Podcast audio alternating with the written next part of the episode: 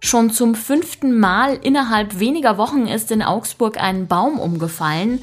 Was es damit auf sich hat, das hört ihr gleich. Außer dem Thema im Nachrichtenwecker, kommt in Bayern eine Maskenpflicht oder nicht? Ich bin Greta Brünster. Guten Morgen. Nachrichtenwecker, der News-Podcast der Augsburger Allgemeinen.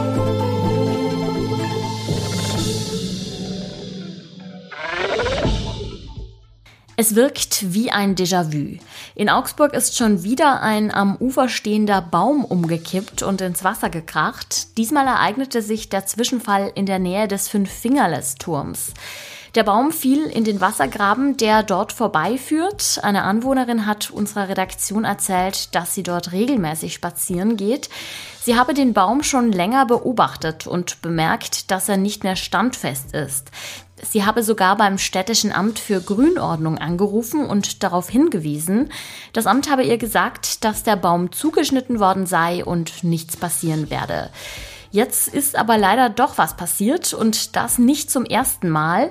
In den vergangenen Monaten waren an der Kahnfahrt insgesamt vier Bäume umgestürzt. In einem Fall konnten Bootsfahrer gerade noch rechtzeitig wegpaddeln.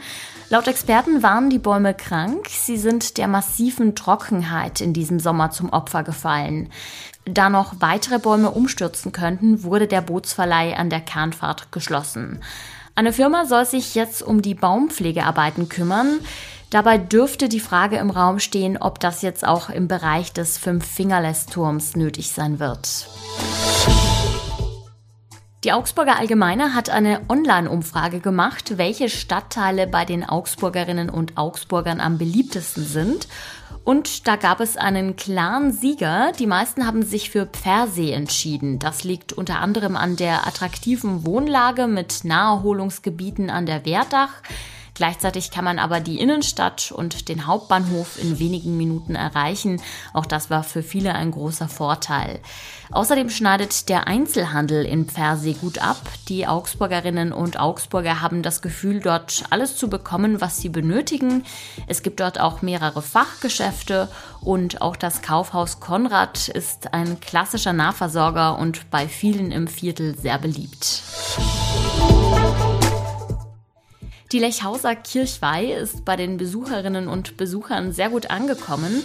Am Wochenende wurde zum ersten Mal seit Beginn der Corona-Pandemie wieder richtig gefeiert, also mit Umzug, Bierzelt, Buden und dem großen Marktsonntag. Allein am Festzug nahmen mehr als 400 Menschen teil. Auch Wirtschaftsreferent Wolfgang Hübschle zeigte sich zufrieden. Er sei froh, dass man endlich wieder feiern dürfe, sagte er unserer Redaktion. Die Lechhauser Kirchweih sei wichtig für den Zusammenhalt im Stadtviertel und auch für die Marktleute, die am großen Marktsonntag ihre Waren anbieten können.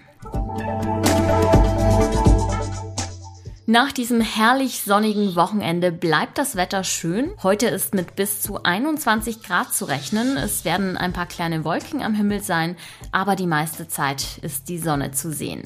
Die Tiefstwerte liegen bei 9 Grad. Der dritte Corona-Winter steht an und erwartungsgemäß steigen die Krankheitszahlen auch wieder an.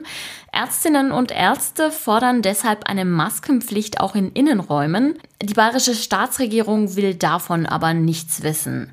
Wie es in den kommenden Monaten wohl weitergeht, darüber spreche ich mit meinem Kollegen Michael Stifter. Hallo Michael. Guten Morgen. Bayern hat für seinen Umgang mit der Corona-Pandemie ja viel Kritik einstecken müssen, unter anderem von Gesundheitsminister Karl Lauterbach. Was bemängelt der denn? Naja, im Zentrum der Kritik steht natürlich das Oktoberfest. Ähm, man kann sich vorstellen, dass Karl Lauterbach kein besonderer Fan der Idee war, die Wiesen in diesem Jahr ganz normal und ohne große Corona-Maßnahmen laufen zu lassen. Und jetzt fühlt er sich natürlich bestätigt, denn tatsächlich sind die Inzidenzen nach dem Oktoberfest sehr stark gestiegen. Die Krankenhausbelastung in den Münchner Kliniken ist sehr hoch. Nicht nur, weil es viele Patientinnen und Patienten gibt, sondern weil viel Personal sich auch angesteckt hat in der Folge. Ob das jetzt nur das Oktoberfest war oder auch andere Faktoren, ähm, kann man natürlich nicht rausfinden. Aber Karl Lauterbach sagt, die Wiesen war keine gute Idee. Du hast für deinen Artikel ja mit dem bayerischen Gesundheitsminister, mit Klaus Holleczek, gesprochen. Wie blickt der denn auf den kommenden Winter? Also Klaus Holleczek ist grundsätzlich ein sehr gelassener Mann. Das hat sich in dieser Pandemie immer wieder gezeigt. Momentan ist er noch ein bisschen gelassener. Das ist aber auch eine demonstrative Gelassenheit, denn er will sich natürlich nicht von Karl Lauterbach sagen lassen, wie wir hier in Bayern die Corona-Politik zu machen haben. Trotzdem muss natürlich auch er sehen, dass die Zahlen in Bayern gerade jetzt besonders hoch sind in der Folge des Oktoberfests. Und ähm, er sagt, wir beobachten das ganz genau. Wir werden jetzt noch keine Verschärfung der Maßnahmen durchführen, aber wenn sie nötig wären, dann sind wir vorbereitet und können auch sehr schnell reagieren. Die bayerische Staatsregierung hat sich bisher ja klar gegen eine Maskenpflicht ausgesprochen. Was ist denn deine Prognose? Bleibt es bei dem Nein oder werden sie doch klein beigeben? Ich denke, die Staatsregierung wird erstmal nicht einknicken. Zum einen ist der Ministerpräsident Markus Söder ja schon vor geraumer Zeit vom Team Vorsicht ins Team Augenmaß gewechselt, wie er selber das nennt. Das heißt, er will den Menschen möglichst viel Normalität gestatten. Ähm, zum anderen ist nächstes Jahr in Bayern Landtagswahl. Da will man die Leute auch nicht unnötig verärgern. Die Frage ist aber natürlich, verärgert man eher die, denen man jetzt zusätzliche Maßnahmen aufbrummt oder verärgert man die, die sagen, die Politik tut nichts und schaut zu, wie die Zahlen wieder steigen. Im Endeffekt wird die bayerische Staatsregierung genau darauf reagieren müssen. Ich glaube, vorerst wird es keine Maskenpflicht in Innenräumen geben. Ähm, und ich glaube, man wird jetzt ein bisschen auf Zeit spielen, denn es haben natürlich andere große Feste, Oktober, nicht nur das Oktoberfest, sondern auch andere große Feste gezeigt, dass diese Zahlen dann sehr stark hochgegangen sind in der Folge, aber dann irgendwann auch wieder gesunken sind. Und ich glaube, auf diesen Effekt setzt äh, Ministerpräsident Söder in den kommenden Tagen. In letzter Zeit waren viele Bürgerinnen und Bürger ja nicht mehr so gewissenhaft und haben keinen PCR-Test gemacht, obwohl sie Corona hatten. Das verfälscht natürlich den Inzidenzwert, der ja aus genau diesen Daten berechnet wird. Wie will die Politik denn rechtzeitig wissen, dass wieder eine Corona-Welle im Anmarsch ist? Ja, der Inzidenzwert hat äh, ganz am Anfang der Pandemie die entscheidende Rolle gespielt. Alle haben jeden Tag auf diese Zahlen gestarrt, wir auch. Ähm, jeder kennt es noch, wie jeder für seinen Landkreis geguckt hat, um Gottes Willen schon wieder ein bisschen höher oder zum Glück ein bisschen runter.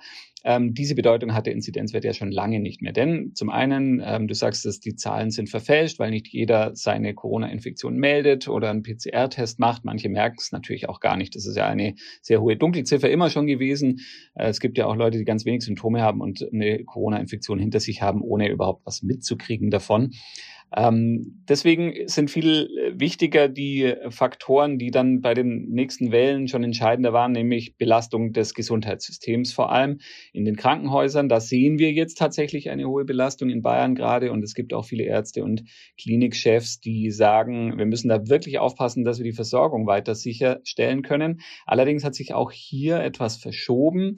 In den ersten Corona-Wintern, vor allem im ersten Winter, da war ja vor allem das Problem, dass die vielen Corona-Patienten Patienten in den Krankenhäusern waren und äh, man die isolieren musste und das sehr aufwendig war und die Kapazitäten dann schnell ausgeschöpft waren. Jetzt ist es eher so, dass sich natürlich auch viele Menschen anstecken, die in Krankenhäusern arbeiten und dass das jetzt das Hauptproblem ist für die Sicherstellung der Versorgung. Kommt doch noch eine Maskenpflicht oder stehen wir den kommenden Winter ohne Maske durch? Mein Kollege Michael Stifter war das mit einer Prognose für die nächsten Monate. Danke, Michael. Sehr gerne. Auch das ist heute noch wichtig. Schweden bekommt eine neue Regierung. Nachdem sich drei rechte Parteien auf eine Koalition geeinigt haben, steht heute das Parlamentsvotum für den konservativen Ulf Christasson an. Er soll der neue Ministerpräsident werden. Bei dem Votum im Reichstag von Stockholm reicht es für Christasson, wenn sich keine Mehrheit gegen ihn ausspricht. In Großbritannien geht es politisch drunter und drüber. Gerade erst hat die neue Premierministerin Liz Truss ihren Finanzminister entlassen.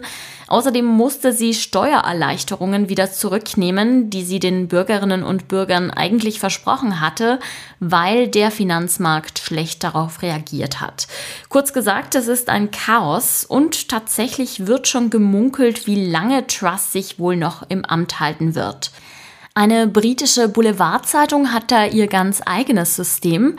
Sie lässt ihre Leserinnen und Leser wetten, wer wohl länger durchhalten wird, die unbeliebte Premierministerin oder ein Salatkopf. Ja, ihr habt richtig gehört. Die Journalisten haben im Supermarkt einen Salat gekauft und dann einen Livestream gestartet, auf dem man dem Gemüse beim Welken zusehen kann. Und daneben steht ein Bild von Liz Truss. Falls ihr jetzt spontan Lust habt mitzuwetten, nach etwa zehn Tagen dürfte so ein Salat welk sein. Drei Tage hat er jetzt schon hinter sich und noch hält sich Liz Truss wacker im Amt. Das war's für heute. Danke fürs Zuhören und bis morgen. Da stehe ich wieder für euch am Mikro, also hört gerne rein, wenn ihr Lust habt. Mein Name ist Greta Brünster. Ich sag ciao, macht es gut. Nachrichtenwecker ist ein Podcast der Augsburger Allgemeinen. Alles, was in Augsburg wichtig ist, findet ihr auch in den Show Notes und auf augsburger-allgemeine.de.